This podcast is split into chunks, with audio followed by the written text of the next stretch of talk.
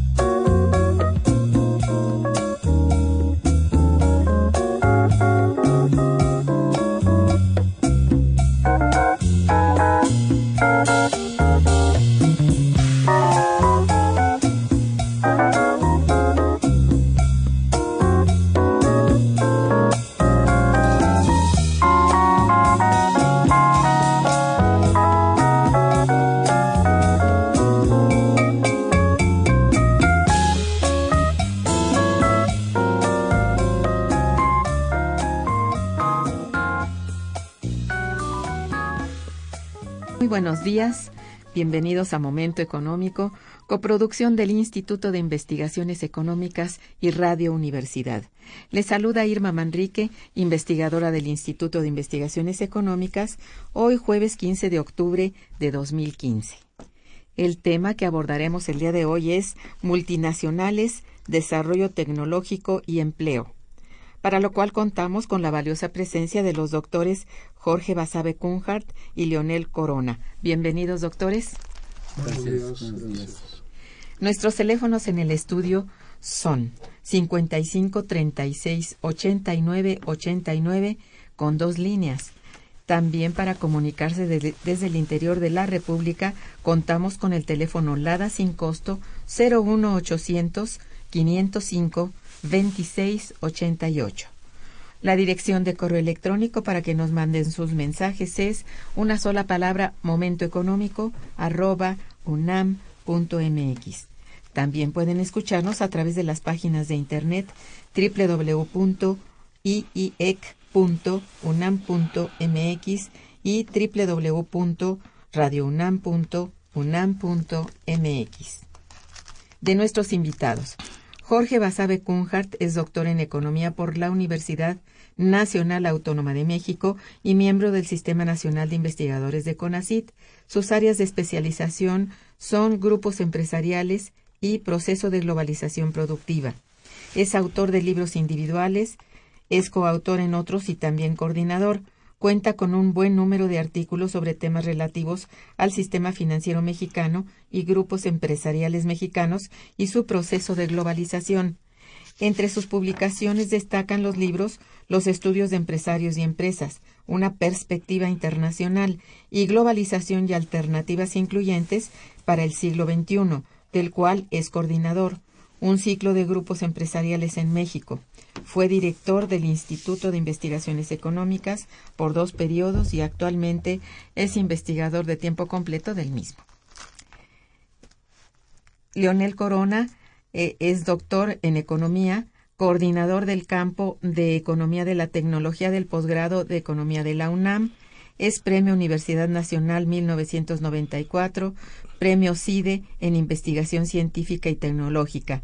Eh, él es autor de muchos, desde luego, de muchos artículos, ensayos eh, arbitrados y pero también particularmente podemos mencionar el libro Ante la crisis, estrategias empresariales en México y España, eh, editado por Siglo XXI en el año 2013, y el más reciente en proceso, Seguridad Productiva en México, que, bueno, saldrá probablemente en el año 2015. Bien, en el Instituto de Investigaciones Económicas de la UNAM y, y el Departamento de Estudios Sociales, COLEF, han organizado una conferencia internacional que tiene como tema central multinacionales frente al desarrollo tecnológico y el empleo. Esta conferencia tendrá lugar los días 22 y 23 de octubre en Ciudad Universitaria en la sala seguramente este Ricardo Torres Gaitán. En el auditorio, sí En el auditorio. Para hablarnos de este importante evento académico contamos con la presencia de dos de sus participantes a quienes ya he dado la bienvenida y justamente a quienes les pregunto, eh, bueno, particularmente a Jorge, ¿en qué consiste esta conferencia internacional, Jorge? Eh, mira, bueno, antes que nada, muchas gracias, eh, Irma, por invitarnos a, este programa que conduces desde hace tanto tiempo, Ay, momento económico, 15, años, así es. Mira, es este, este seminario, esta conferencia internacional que ah, hemos organizado entre el Instituto de Investigaciones Económicas y el Colegio de la Frontera Norte, lo que pretende es poner a discusión el tema de las multinacionales eh, en, general y también las multinacionales eh, latinoamericanas y mexicanas en, particular, eh, con relación a dos variables económicas de mucha importancia que son el desarrollo tecnológico y el empleo. Tenemos a muchos invitados de universidades foráneas, tenemos gente que viene de, de, Chile, como el doctor Jorge Katz, eh, también eh, de Brasil, el, el doctor Afonso Fleury, que nos van a tratar el tema de las empresas multinacionales y el desarrollo económico.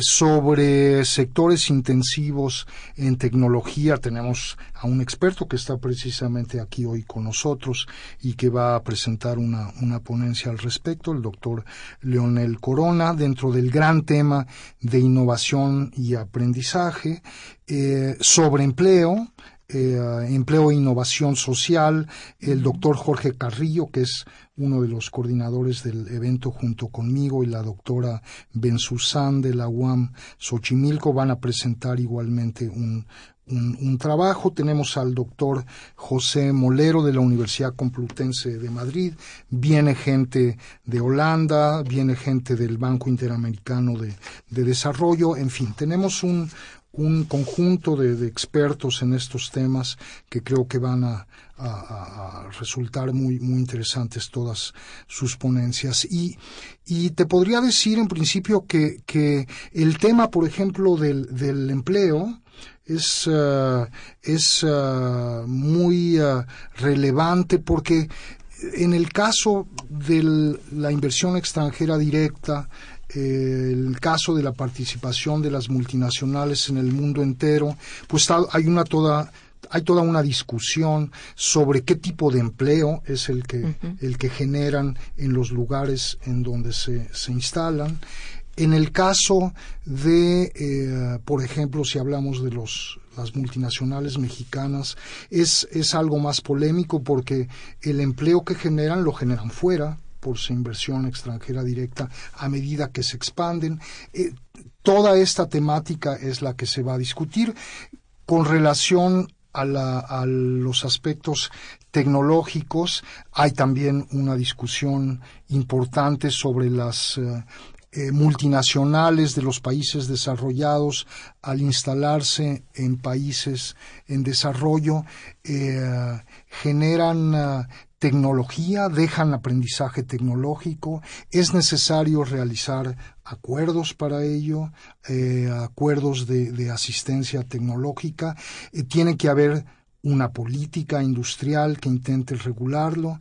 En el caso, a su vez, de las multinacionales del país que se van fuera, lo que es un hecho que será tratado, entre otros, por mí en, este, en esta conferencia, eh, están avanzando y adquiriendo una cantidad de conocimiento, absorbiendo conocimiento por operar en países que tienen una economía más desarrollada que la nuestra.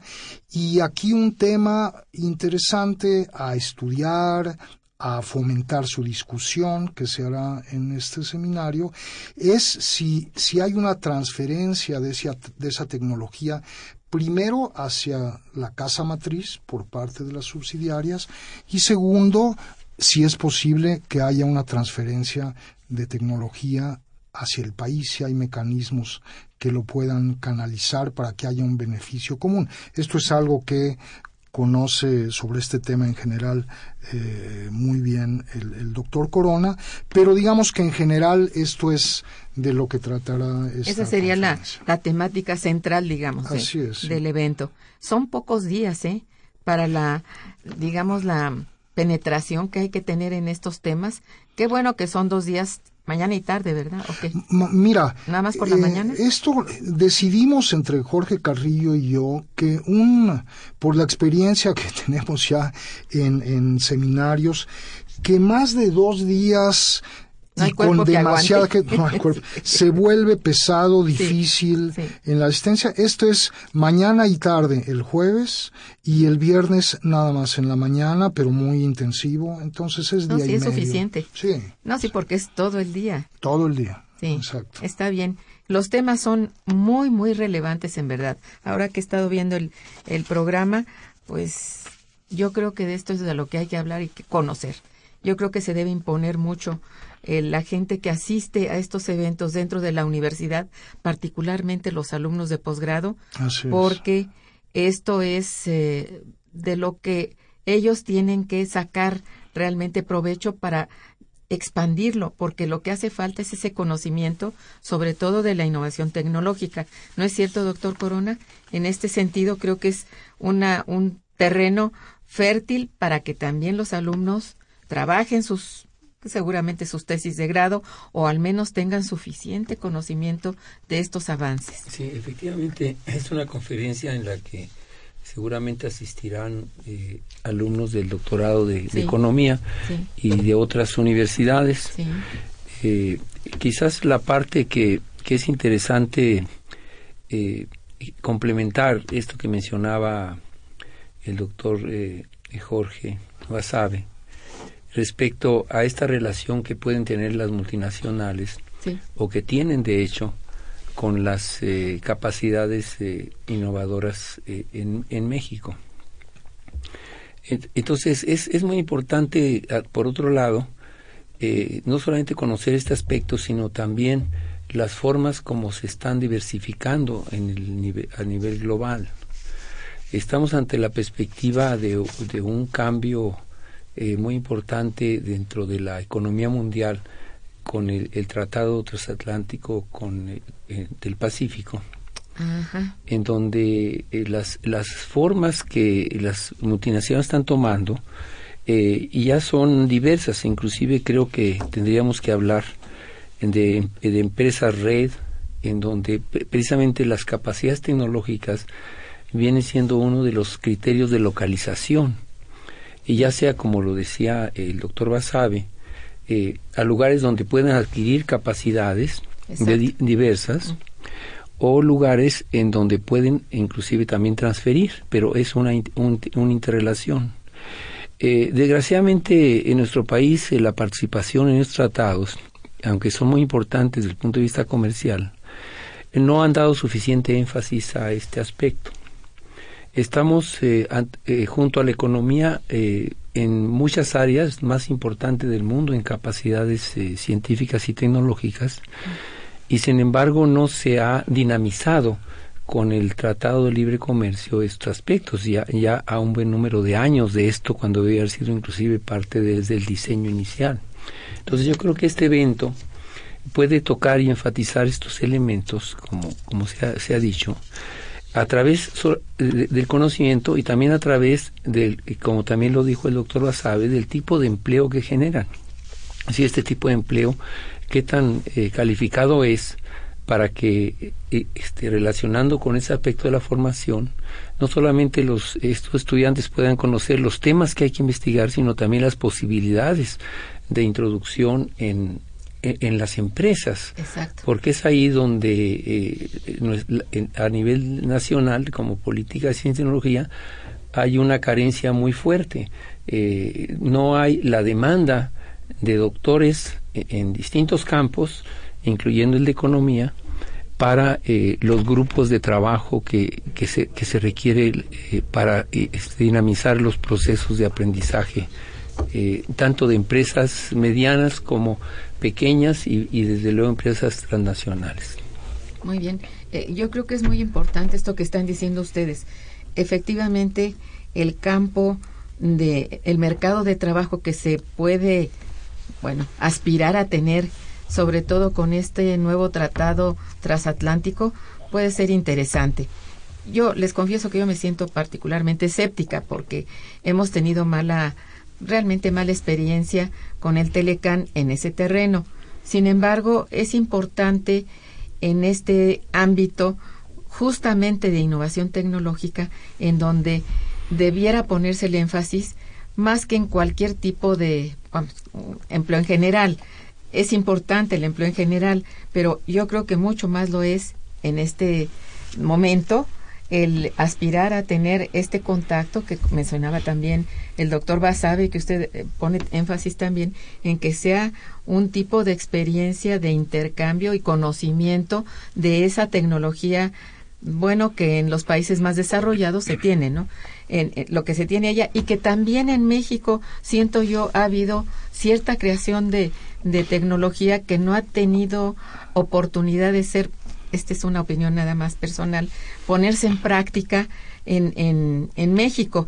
Más bien ha tendido a, a fugarse como talento, ¿verdad? A irse de aquí, pero mejor preferiría que usted nos hablara de esto porque es una duda que también tengo siento que sí ha habido eh, estudios de, de, innovación tecnológica, que ha habido gente, y todos los días lo vemos en nuestras gacetas, de muchachos muy jóvenes que están eh, sacando a la luz algunos inventos o cuestiones que, que hasta premios ganan internacionalmente, pero no se ve más adelante cuál es el uso que se le da o quién absorbe a estas personas de talento, ¿no? ¿Cómo es sí, esto? Bueno, este, ha tocado este tema relacionado con la calidad del, del empleo del trabajo. Sí. Eh, efectivamente, la parte de, de la, eh, de las capacidades eh, de, de, innovación, uh -huh. de emprendeduría sí. y tecnológicas e inclusive científicas de mexicanos en el exterior es, es sobresaliente. ¿Verdad? Es sobresaliente. Sí. sí se, se, ha estado haciendo un estudio directamente promovido por CONACYT sobre este tema. Uh -huh.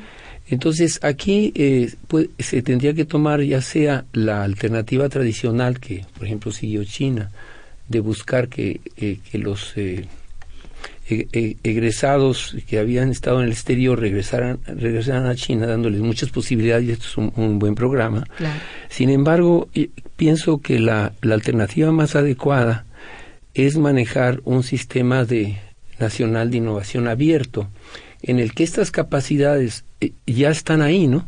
Un, ejemplo es el caso del doctor Molina, en el que sí ha habido esta interacción con capacidades nacionales, se han creado instituciones en México a partir de, de su trabajo, pero esto se puede multiplicar porque esas llega, formas sí. de interacción, Uh -huh. eh, el doctor Molina sigue estando en el exterior y sigue siendo un elemento este generador de, de, de, conocimiento en nuestro país. Entonces yo creo que esta debía ser la política en la que, dada esta enorme cantidad de migrantes calificados que, que, se han estado este, capacitando en México y han emigrado al exterior Uh -huh. y que han encontrado eh, puestos de trabajo en el exterior eh, y son muy sobresalientes, tendría que estar ese, dando un seguimiento para aprovechar estas capacidades. Sí, sí, y algunos estarán en empresas nacionales, inclusive algunos han promovido la creación de empresas nacionales.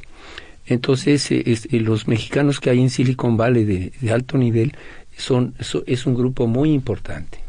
Muy importante. Y bueno, es, son de los temas que seguramente en este Congreso saldrán y se podrán discutir para eh, promover políticas más adecuadas. Porque esta política que usted eh, menciona, Irma, eh, es una política ciega. O sea, es como si el fenómeno no existiera y está ahí Y, y, se está desperdiciando. Bueno, esa es la impresión, sí. Y bueno, realmente puede estar pasando, porque no se le está dando siento también el énfasis ni tampoco se le financia, que esto es algo de lo muy importante, ¿no? Una política sin financiamiento puede estar muy bien escrita y puede ser maravillosa, mientras no tiene el recurso detrás también resulta un tanto así, bueno, pues nomás como que buenos deseos, ¿no? Y, esto, y, esto, y esto ha sido algo que desde la Universidad Nacional Autónoma de México se ha insistido mucho, la necesidad de más financiamiento hacia la educación y hacia la, más inversión en ciencia y tecnología. El, es, es, hay algunos datos muy impresionantes con relación y está relacionado también precisamente con el tema de este de este de esta conferencia. Eh, de, empresas multinacionales que tienen eh, inversión Ah, en, investigación y desarrollo tecnológico mucho más alto, muy superior a países eh, en desarrollo, eh, con la excepción tal vez de, de China, de, de Corea, eh, Rusia también y en cierta medida Brasil entre Latinoamérica. Digamos BRICS.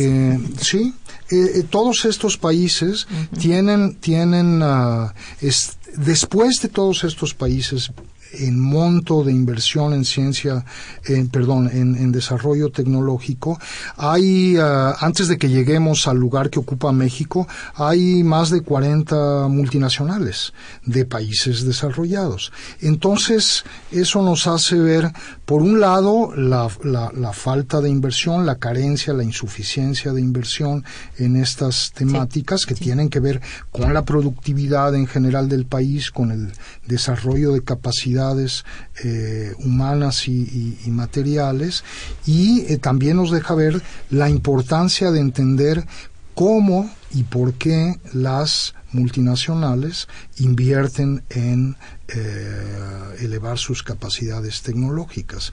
Y ese es, como también decía yo al principio, un tema importante. El, el, ah, la política industrial china y la que tuvieron también los, eh, los llamados tigres asiáticos, el este y el sureste de, Asia hace ya algunas décadas, eh, involucraba mucho a sus empresas tuvo toda una política y todo un proyecto para internacionalizarlas y que esto contribuyera a su a su crecimiento y a su desarrollo. Entonces, esas cosas, esos son elementos que hay que no se puede transferir y copiar exactamente igual, pero son elementos igual que lo hace ahora China, de los que podemos aprender para intentar aprovechar a las grandes multinacionales que salen al, al exterior, que están allá con, que, que, que fundan eh, centros y laboratorios de, de, investigación y desarrollo para eh, ver la posibilidad de que se beneficie eh, ingenieros, se formen técnicos, se haya un mayor, un mayor, una mayor vinculación con la política industrial del país y que pueda tener algún algún beneficio, ¿no? Sí también para el país. Las empresas se defienden solas, como decíamos. Sí, es cierto, sí. En busca de la rentabilidad es, esto es iluminador, ¿no? Entonces, sí.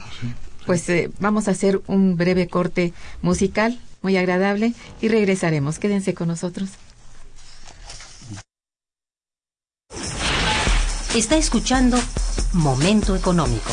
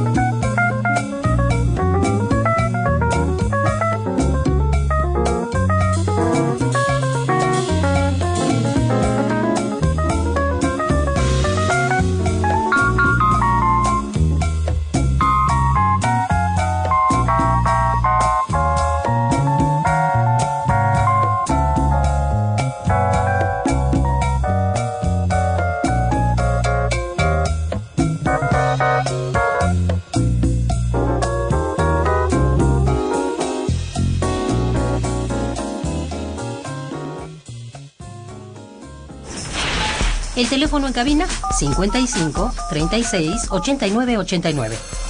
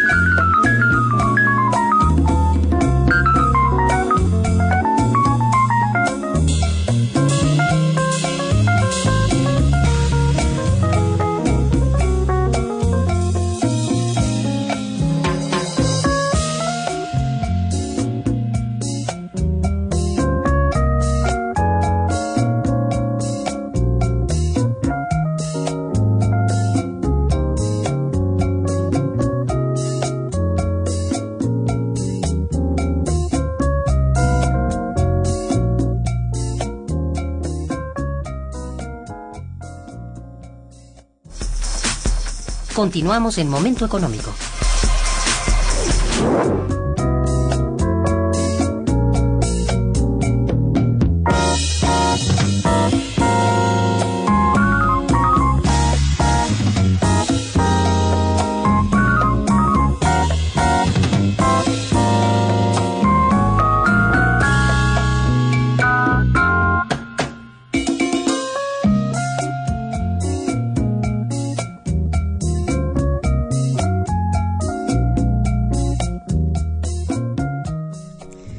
Algo que estábamos comentando ahora mismo aquí entre los doctores y yo sobre cuáles son las formas de ir bueno, dándoles la oportunidad a todos estos nuevos talentos para que si están trabajando en nuevo desarrollo tecnológico, que seguramente lo están, este, haya quien los detecte.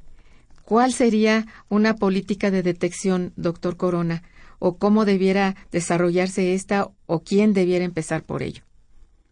Bueno, la, detección de estas capacidades eh, eh, mexicanas que están en el exterior, sí. Eh, las podríamos ver desde luego, por, un lado, respecto a las empresas multinacionales mexicanas. Sí. y entonces ahí observar sus trayectorias. Y desgraciadamente en estas grandes empresas, que la mayor, una buena parte están en, las áreas de producción básica como Cemex o, en producción de alimentos como Bimbo, eh, no han, eh, no tienen este elemento que estamos poniéndolo en primer lugar, que es la búsqueda de capacidades, ¿verdad? De capacidades de conocimiento, que es donde están los cambios futuros más importantes. Entonces, está por un lado ese, esa parte y por otro, eh, eh, la, enorme formación tan importante, porque ha habido un crecimiento del número de becarios de posgrados en México, no, no tengo aquí el dato ahora, no, no pensaba tocar ese tema tan directamente, pero ha sido mucho más alto que la capacidad de absorción que tiene el país. ¿Y dónde están las grandes carencias? la principal es que las empresas mexicanas, así como son este caso de las multinacionales, eh, no, no tienen ese elemento de la, de la búsqueda de ganancias a través de la generación de nuevos conocimientos. Lo tienen a través de otros, de otros aspectos, ¿no? Por ejemplo, Cemex se internacionalizó a partir de la compra de empresas ya existentes en, otras partes del mundo, sí. pero no pensando decir, ah, voy a, adquirir tal empresa porque aquí hay estas capacidades de investigación en tales elementos. E, esa política afortunadamente se saturó para Cemex y ha empezado una política más de, intensidad de conocimiento. Pero esto es algo que debería de, de multiplicarse más y multiplicarse en el país, ¿verdad? Eh, promover la y, hay programas de CONACID que, que, buscan eso la integración de doctores hay actualmente un programa relativamente eh, como en exploración en una región de México de las que tiene CONACID que es eh, bueno es hacia del norte y hacia el centro en que dan recursos para que los doctores se integren a las empresas. Entonces este sí es un elemento que va directamente sobre eso. Pero no es un elemento nacional y eso es lo que habría que buscar más, ¿verdad? Es, son como tímidos búsquedas cuando eh, si tomamos este futuro que se está dando para nuestros jóvenes y vemos el desempleo de jóvenes calificados tan alto, Sí, pues es, es una situación muy urgente. sí, y penoso que pase porque, bueno, ¿qué falta? Falta el vínculo y falta un tanto también la política y la estrategia para lograrlo. En la estrategia va el financiamiento y bueno, ahí sí es cosa de recursos quizá. Este, por eso se inhibe mucho, ¿no? Pero creo que con ACID y la universidad pueden, no sé, de alguna manera, este, ir haciendo este, mm, este programa, por decirlo así, de, de empujar, como dice usted, a, a la gente que sale, que egresa de un posgrado y que tiene la posibilidad de entrar a una empresa y que la empresa sepa que esto es para para bien común, o sea, ellos pueden llevar las ideas y los de la empresa poner los recursos para que esto se desarrolle. ¿No es cierto, Jorge? Sí, y mira, afortunadamente cada vez más algunas multinacionales, grandes multinacionales mexicanas, al igual que las multinacionales de otros de otras economías en desarrollo, muy particularmente los chinos, pero también eh, los brasileños y demás, eh, penetran eh, mercados en economías desarrolladas en la búsqueda de algunos activos específicos. eh, lo cual les permite tener eh, a gran velocidad eh, la posibilidad de absorber el, el- este, este almacén de conocimientos, como dijeran los, los teóricos del evolucionismo, eh, que son las empresas. Claro. Entonces, la forma de poder eh, tener eh, el acceso a ese conocimiento tecnológico y organizativo que está ahí, que se necesita toda una estrategia para, para, para, para hacerlo, es a través del intercambio de técnicos, de ingenieros, de personal que va a estas empresas, que vuelve, que trae este el aprendizaje de este conocimiento tácito, este conocimiento que no está escrito en ningún lado, sino Está que depende, está sí. en el know-how, en lo que Sí. conocen los que están en la línea de producción, Mm, claro. etcétera. Bueno, conociendo que eso sucede y que cada vez hay empresas, digamos que las empresas en, en sectores en donde se compite mucho con tecnología, el de autopartes en México, que es muy importante, el de química y petroquímica y algunos más, eh, en donde, en donde este, este conocimiento es, eh, en verdad, eleva las capacidades competitivas de las empresas y eh, pone al día y permite que se desarrolle la innovación propia en, en- en técnicos de, de las Sí. empresas. Bueno, es un vehículo de transferencia de conocimiento hacia el país importante que habría que ver cómo aprovecharlo. En el, en el intermedio platicábamos y yo eh, comentaba que tuve la oportunidad de entrevistar a algunos ejecutivos de subsidiarias de grandes multinacionales mexicanas en España y, y me encontré con que su opinión era que los ingenieros mexicanos que iban allá una vez que adquirían la empresa y que iban allá a hacer estos estas estancias de, de- de- para ver cómo funcionaba la nueva empresa tenían las mismas capacidades que los que los europeos. Eh, pero lo que significa toda la organización, toda esta empresa como está funcionando a niveles de eficiencia muy fuertes, con controles de calidad muy importante, son espacios de aprendizaje que habría que, que aprovechar y en la medida en que se vincule más por programas que hay que ser muy creativos y demás, este, de una política industrial, de vinculación con la universidad, sería excelente para tanto talento que, como también nos decía el doctor Corona hace un rato, se va y se queda por allá. Se queda y ya no, ya no vuelve.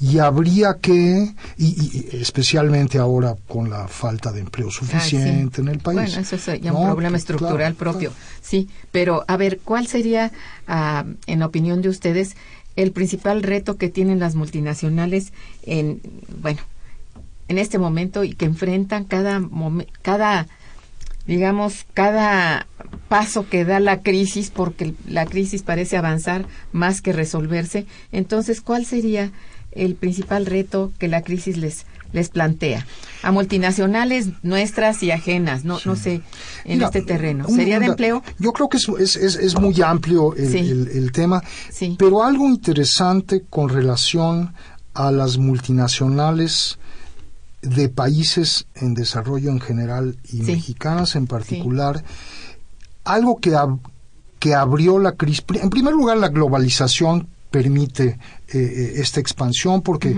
en fin, se crean cadenas productivas, hay espacio para empresas de distintos tamaños que antes no podían participar en la economía internacional y demás. Pero lo que al menos las estadísticas muestran es que de 2008, que, que ya estalla la crisis en serio, a la fecha, se han abierto muchas posibilidades de compra han comprado, han pasado a comprar, el, se ha elevado mucho. En primer lugar, la inversión extranjera directa se ha elevado considerablemente en, en los países asiáticos y en menor medida, pero también importante en Latinoamérica todo tal vez cambia ahora, porque ahora estamos resintiendo en nuestro continente, en, Latinoamérica, subcontinente, la, la, crisis. Pero se abrieron muchas oportunidades de compra en, en empresas que de grandes multinacionales que racionalizan su gasto. Y entonces ha habido la posibilidad de esta de esta expansión. Lo, en forma de fusiones perdón eh, fusiones y compras. Fusiones asociaciones estratégicas y compras de, de empresas.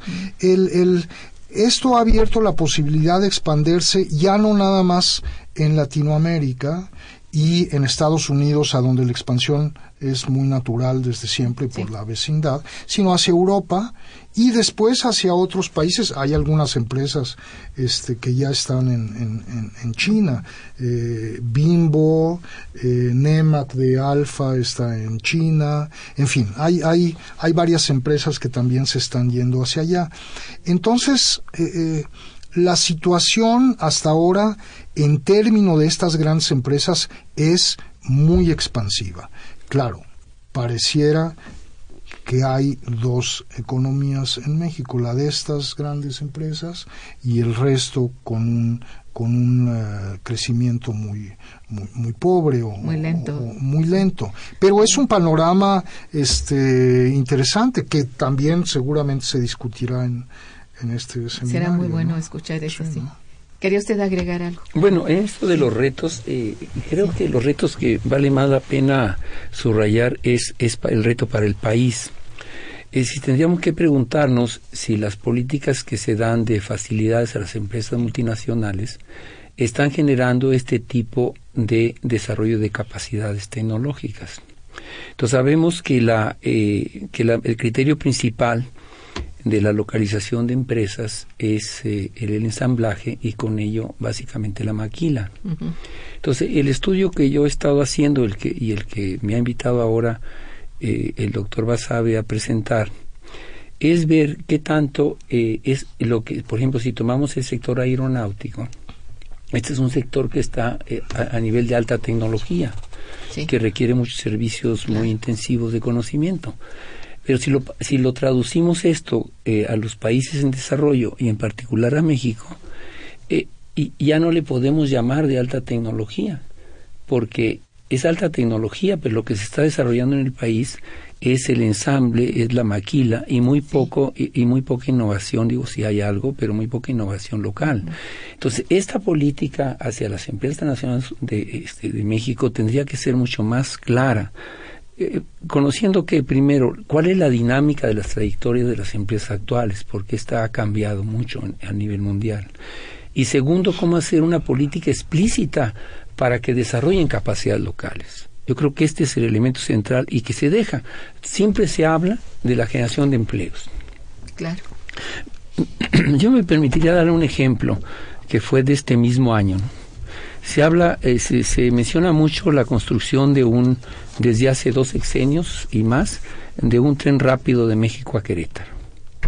Entonces, si hace tres sexenios que, que se hizo esto, ¿por qué no se desarrollan las capacidades locales para desarrollar ese tren con capacidades mexicanas en parte, ¿verdad? En parte. ¿Por qué no se hace? Lo que se llega y se dice, ya tenemos todo concertado, y ya va a venir tal X empresa, ¿verdad?, a, hacer acá. Al final parece que los recursos no les alcanzaron porque ya no se vuelve a hablar de este tren de, pues Querétaro, pero dejando fuera ese aspecto, este aspecto de las, eh, el tema de la, de qué capacidad se puede desarrollar con tiempo.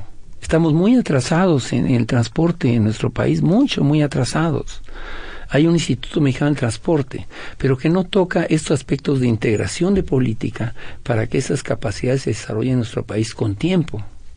No, no tenemos capacidad, se dice, para exploración profunda, pero ¿cuánto tiempo eh, le tenemos diciéndolo y por qué no se han desarrollado? Si no son cosas tampoco de extraterrestres, se pueden desarrollar. y hay mexicanos que las tienen. Entonces, ¿por qué no se organiza esto con tiempo? Hay que, hay que como prever eh, este aspecto y darle prioridad. Sí, parece que hay, no sé, deliberadamente una desintegración de esto, ¿no? Como que las políticas no se arman en un solo sentido para. Sí, hay explicación, ¿verdad? hay, explicación para ello. ¿Por qué sucede así? Porque eh, todos, todos estaríamos de acuerdo con ello. Entonces, bueno, eh, quizás es difícil mencionarlo en la radio, pero bueno, hay razones por las que se hace así. Sí, no, no es difícil, sabemos todos aquí cuáles son las razones. Y, y, el tema, el tema de, de las empresas multinacionales, eh, claro, en sí mismo es muy importante por lo que decíamos de lo que representa la empresa multinacional, pero lo que nos interesa sobre todo es con relación a la economía nacional. Las capacidades tecnológicas con relación a la economía nacional. Eh, recuerdo en, en, alguna discusión con alumnos en, en el posgrado en la, de economía en la universidad y la pregunta de un alumno, bueno, sí tenemos multinacionales muy importantes ¿Y, ¿Y, para qué? ¿Y de qué nos sirve? ¿Y de qué le sirve al país? Entonces, esa es, esa es una de las preguntas que hay que, que hay que contestar y que hay que analizar por las implicaciones que, que, esta tiene. Y, uh, y sobre todo por el desarrollo tecnológico para beneficio de la productividad del país, finalmente para el desarrollo económico interno, que es el que hay que abordar, ¿no? Sí, sí, parece todo así como que, como que un poco embrujado, ¿verdad? Pero a ver, este, si me permiten, voy a agradecer las llamadas de nuestros radioescuchas, en donde hay algunos comentarios y algunas preguntas. Bueno, entonces Javier Guerra, que felicita a los invitados, dice, bueno, sí, ¿qué tiene de bueno el TPP? Es un instrumento más de control y sumisión de México ante las potencias. Es, es un pregunta y un poco eh, una opinión, ¿no? Si quieren contestar de una vez. Bueno, yo creo que había dos maneras de verlo.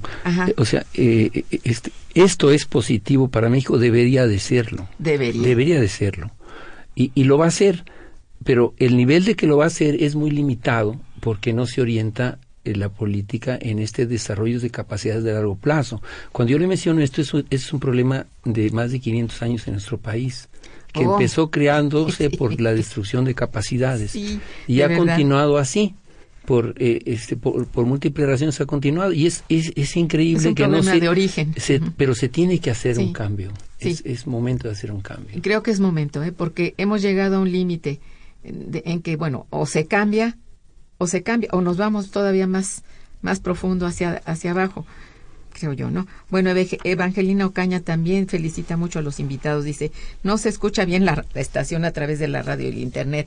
Por favor, señores del control. Bueno, eh, Agustín Mondragón también felicita a los invitados. Dice, el Tratado Transpacífico va a ser peor para los mexicanos que el Telecan, entonces impuesto por Carlos Salinas de Gortari entonces impuesto por Carlos Salinas de Gortari, el Telecán. Hoy Enrique Peña Nieto ya no tiene recursos naturales que ofrecer a las empresas explotadoras. Con el TPP solo está entregando la soberanía y los derechos de nuestra República. Estamos llegando al grado de la esclavitud con ese tipo de tratados. No, no hay que tener ideas preconcebidas este, porque es simplificar el asunto. Además, el Tratado de Libre Comercio ha tenido, destruyó muchas cadenas productivas en el país, desapareció la industria del juguete, desapareció la, industria del calzado, se ve muy afectada. Pero hubo otros sectores económicos en, el campo muy beneficiados este, hay que hacer un, un, estudio más equilibrado y más objetivo y se verá que eh, especialmente esto que viene ahora este puede ser positivo y además habría que, que advertir que México, a diferencia de nuestros vecinos poderosos y grandes al sur, eh, no depende totalmente de los precios del, de las materias primas. Tenemos una economía más diversificada, exportadora más diversificada, este, en, multinacionales, en, industrias más diversificadas. Es más interesante y tiene mucho más posibilidades el país que, que por eso nos está afectando menos que a Brasil y que a Argentina y que a que a Uruguay. Entonces hay que tratar de hacer un balance. Sin embargo, pienso que, como dice Modragón, la parte de los recursos naturales es muy importante. Ahí, ahí si tomamos el, el, como un ejemplo el caso de Finlandia, un país de recursos naturales básicamente de, forestales, desarrolló la informática porque requería eh, información generalizada sobre esos recursos. Entonces, este es, este es el, el, punto clave, que en nuestro país no se desarrollan de esa manera. O sea, a partir de lo que tenemos, ¿cómo podemos desarrollar los nuevos sectores tecnológicos? Por ejemplo, estamos lanzando satélites, ¿verdad?, con nombres de héroes mexicanos pero no hay tecnología interna. Es una pena porque se puede desarrollar la capacidad de, satelital y, ha existido en la UNAM esta, pero, no, pero no hay impulso. Entonces, e, es esta parte en la que los recursos naturales deben de interrelacionarse con los otros sectores. Y mm, ojo, esto que es muy importante, esto que dice Leonel, precisamente la ponencia que va a presentar en esta conferencia el jueves es la segunda de Jorge Katz de la Universidad de Chile, que es un experto en esta temática de, muchos años, un pionero en, estos temas. Eh, lo que él va a tratar es cómo empresas en Latinoamérica de tamaño medio eh, pueden desarrollar, porque lo ha, lo ha visto y lo ha investigado, innovaciones propias para insertarse en la economía mundial, pero jalar y provocar crecimiento interno. Entonces, este tema, que es importantísimo, eh, precisamente va a ser tratado en eso. También fue interesante que surgiera. No, sí, y sí, yo creo que hay conocimiento de esto. Tanto es así que ustedes lo están expresando. Es decir, no es falta de conocimiento sobre ello, sino de falta de aplicación. O sea, las acciones en términos de política económica debieran llevarse hasta los terrenos necesarios, ¿no? Para que esto, como decía hace un momento el doctor Corona, no actuar solamente explotando, el, por ejemplo, los recursos naturales y explotarlos hasta que se acaben, sin tomar de ellos ninguna ventaja, ni estudiarlo, ni crear la, bueno, otro tipo de conocimiento, como en este caso sería la informática, en el caso de Finlandia, ¿hablaba usted? Sí. Pues sí, digo, mm, creo que todo eso se puede hacer y de hecho existe la posibilidad, pero hay algo que desconecta. Eh, También está la parte del desarrollo del pensamiento económico latinoamericano. Y entonces en esto eh, Jorge Katz, por ejemplo, fue se adelantó a nivel mundial eh, en los años 70, subrayando la importancia de los procesos de aprendizaje en las empresas con estudios directos, cuando este tema todavía no estaba en la agenda de la, del campo este de economía de la tecnología. Sí, pues sí, así es. Hay otra pregunta aquí, no, pregunta no, es una, una reflexión de Ángel Contreras que los felicita también por el tema que se está abordando. Dice, sí, si pudiera ser presidente, eliminaría todo el salario inútil y superior al sueldo de maestros en toda la burocracia nacional. Y con ese ahorro cerraba las puertas del petróleo solo para el intercambio de energía nuclear. Bueno, ojalá lo pueda hacer. Bien, este, hay algunas preguntas todavía, ya se nos está acabando el tiempo, pero a ver, este, hay algo que es muy importante. ¿Cuáles son, y esto es importante decirlo aquí, seguramente estará presente en el evento, las estrategias tecnológicas corporativas que debe implementar la, empresa multinacional para estar en la vanguardia frente a la competencia. Jorge. Bueno, desarrollar, digo, son muchas, pero desarrollar eh, sus propios, eh, su propio desarrollo tecnológico eh, interno, para que tenga capacidad de innovación y vincularse con aquellos espacios internacionales y aquellas empresas que, eh, que se lo que se lo que se lo permiten. aquí hay muchas diferencias entre, entre sectores. podemos encontrar sectores como, como el de aeronáutica que mencionaba el doctor Corona hace un momento, que en, Querétaro y en Tijuana y en distintas zonas está.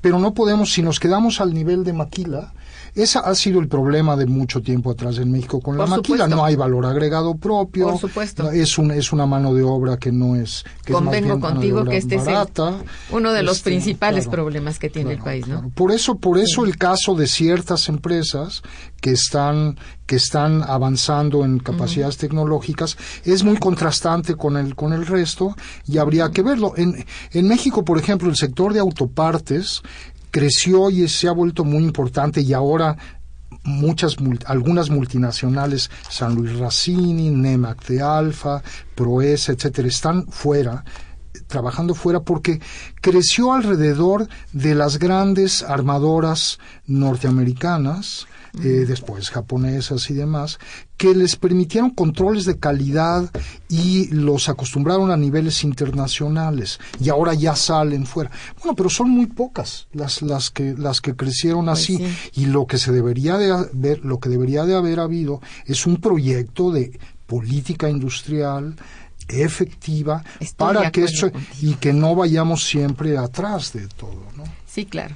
Mire, en esta parte yo creo que eh, recuerdo un ejemplo que, que, hemos vivido en México y es la construcción del eh, de, eh, centro astronómico que está en Puebla, en Sierra Negra, y que se tardó tanto tiempo que inclusive ya está rebasado tecnológicamente. Pero el punto que, quiero mencionar es fue el ha sido el proyecto más grande en inversión de ciencia que se ha hecho en la historia de México, ¿no? del orden de unos 100 millones de dólares eh, que, hay, que hay, se desarrolló muchos aspectos tecnológicos en el país, pero no existieron los encadenamientos para que estas capacidades se desarrollaran. ¿En qué nivel se pueden desarrollar solamente a nivel internacional? Claro. ¿Por qué a nivel internacional? Porque ni modo que estemos haciendo un, un observatorio cada año, ¿verdad? Pues sin embargo, por ejemplo, Canadá lo ha hecho y México tiene una gran capacidad astronómica a nivel mundial.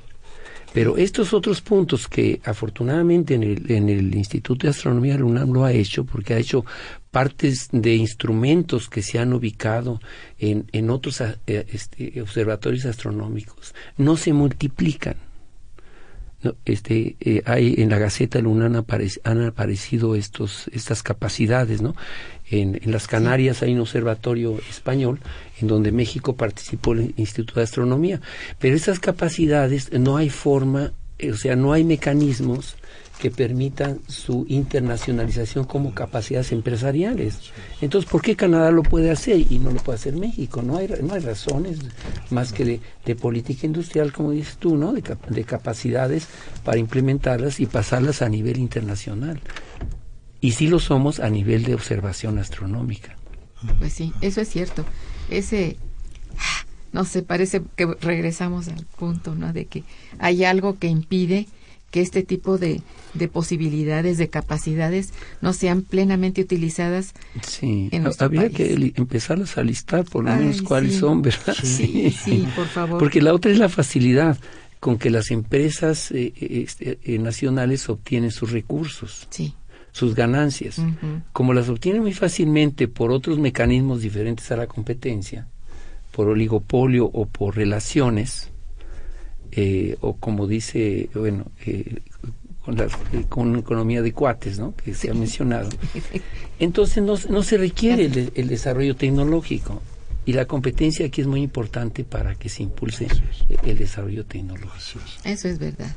Eh, si me permiten, voy a agradecer otras llamadas que hemos recibido y también algunas preguntas. Doña Hilda de San Román, muchas gracias. Felicita a los invitados. Dice, ¿qué avances hay en el proyecto ANUYES, proyecto auspiciado por CONACID para la integración entre empresas y las universidades? Doctor Corona, usted está enterado de esto bien, ¿no? Bueno, no conozco específicamente, no conozco ese proyecto, pero en general hay, muchos proyectos que buscan esta parte de la relación eh, empresa-universidad. En, general, eh, se puede decir que toda universidad tiene algún planteamiento de este tipo. En UNAM recientemente se ha tratado de duplicar el, eh, el, ejemplo que tiene el Instituto de Biotecnología, que desde un inicio eh, ha nacido vinculado, como ha sido también el caso del Instituto de Ingeniería. Entonces ha tratado de duplicar este hacia otros centros universitarios para que generen patentes. Hay algunos que no lo hacen, por ejemplo. O sea que se interrelacionen la investigación básica con la investigación aplicada y el desarrollo tecnológico. Entonces, esta sería la forma interrelacionada con una política de utilización empresarial de esos desarrollos. Claro. También pregunta aquí doña Hilda Jorge, ¿qué posibilidades hay de exigir a las empresas transnacionales que busquen proveedores locales, ya que esto ayudaría a la industria mexicana? Bueno, eso es eso sería lo, lo, ideal. Lo, ideal. Eh, ha habido casos, por ejemplo, cuando llegaron a Aguascalientes las eh, automotrices eh, Nissan y demás, que trajo a todos sus, sus proveedores. Eh, entonces ya no resultó tan tan beneficioso para, para el arrastre en las, eh, a otros proveedores mexicanos, pero creo que es posible en algunos eh, casos este, hacer acuerdos, lo mismo para asistencia tecnológica que para que tenga un contenido nacional lo que es lo que se produce. Eh, el, liderazgo de todas estas empresas fuera y dentro eh, va a, seguir siendo, pero en la medida en que pueda arrastrar, jalar eh, otros sectores de la economía, pues es lo ideal. Se tiene que, yo insisto, se tiene que ser una, todo una concertación de una política industrial, ¿no? Sí, sí, en eso tienes toda la razón. Y bueno, teniéndola, quizá se considere todo este, todos estos aspectos, ¿no? Particularmente de estas empresas fuertes, que bueno, entre las fuertes están más las multinacionales que otras, ¿no? Eh, yo te preguntaría cuáles son las empresas mexicanas que están teniendo actualmente mayor peso en nuestra economía. ¿Cuáles serían? Eh, Mira, las, las sí, muy rápido. Las, las multinacionales que más se han expandido, las más grandes del, del, del, país, bueno, definitivamente América Móvil, eh, del grupo del grupo Slim que, que penetró primero en, en, Latinoamérica durante varios años y desde hace un par de años ya está invirtiendo en Europa y en Estados Unidos Cemex que fue una de las de las primeras el grupo FEMSA eh, que ya se quedó, ya no tiene, la parte nacional ya no tiene eh, la cervecera, pero sí la, la, refresquera, es otra empresa que se ha expandido básicamente en Latinoamérica también. El mayor, los lugares a donde más se han expandido es Latinoamérica y Estados Unidos. Pero ahora también hay expansión hacia Europa, como decía hace un momento, Grupo Bimbo, Mexichem, que es industria, industria química, Grupo México, sobre todo por su filial en, Estados Unidos, Grupo Alfa, Gruma, que también está en China. Eh, esos son, digamos, los seis, siete más, importantes. Eh, aquí hay una pregunta de don Salvador Yáñez Gutiérrez, quien los felicita. Dice, la, bueno, Pemex dice ha sido la paraestatal más importante para México, pero ahora, ¿qué industria? Seguramente pregunta nacional en el sentido estatal, ¿verdad? Es importante para nuestro país. Bueno, Pemex sigue siendo muy importante, aunque ha caído la producción. Por cierto, un detalle, Pemex tiene una asociación con Shell en Texas y es una, en términos estrictos, es una es una multinacional, pues tiene una inversión. Ya, es otro tipo de empresa, digamos, no es, para estatal, pero este pues para estatal, sí, perdón. Eh, eh, en relación a esta, eh, bueno, y, con lo que ha comentado el doctor Basabe, la industria de la industria de telecomunicaciones, que así se dice, aunque de hecho es un sector de servicios, al revés, no ha desarrollado las capacidades tecnológicas de las telecomunicaciones. Entonces, eh, ahí es muy importante ver que esta gran empresa podía impulsarlos. Y los impulsa, pero de manera muy leve. Caray. Y entonces, eh, esta es la parte que es muy importante. Si nosotros comparamos, por ejemplo, con Gruma, Gruma es un caso, eh, de caso de Maseca, es un caso de una innovación mexicana. ¿no? que se difunde este, internacionalmente. Eh, y, nace con una innovación. O sea, en México hay innovación y hay creatividad. Cuando esto eh, tiene éxito es lo que se tiene que estudiar para ver cómo se impulsa y se difunde más. Entonces, para responder directamente esa pregunta, eh, eh, si nosotros vemos eh, respecto a los niveles de conocimiento que, requieren, el, el, sector petroquímico es un sector y, y, petróleo es un sector maduro. Tiene estos puntos adicionales, pero la parte más importante es en los nuevos energéticos y en el desarrollo no son energéticos. México tiene un, ejemplo importante en la geotermia, pero, pero puede desarrollarlo mucho más. Actualmente se está invirtiendo mucho por empresas españolas en la generación de energía eólica.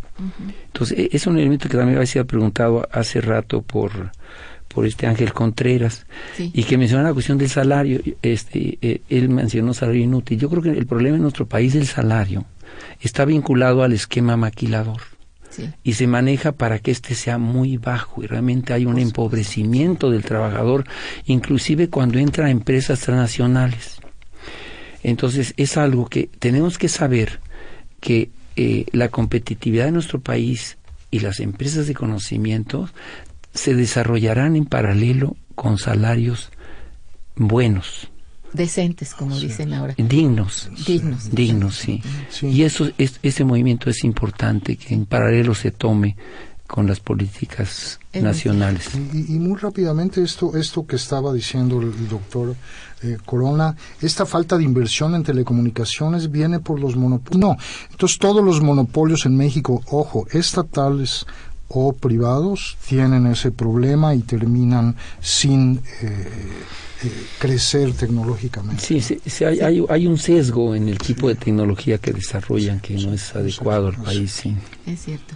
Eh, doctores, no saben cómo les agradezco su presencia. Lamentablemente se nos ha agotado el tiempo. Les agradezco muchísimo su presencia, todo lo que nos han explicado. Les deseo muchas, muchas felicidades y, muy buen eh, desarrollo de su evento porque parece estar muy contencioso. Muchas gracias por su presencia, gracias a nuestros radioescuchas por su participación y su interés. Estuvo en los controles técnicos Socorro Montes, en la producción Santiago Hernández y Araceli Martínez, en la coordinación y conducción Irma Manrique, quien les desea muy buen día, pero mejor fin de semana, por supuesto. Momento económico. Radio UNAM y el Instituto de Investigaciones Económicas presentó Momento económico.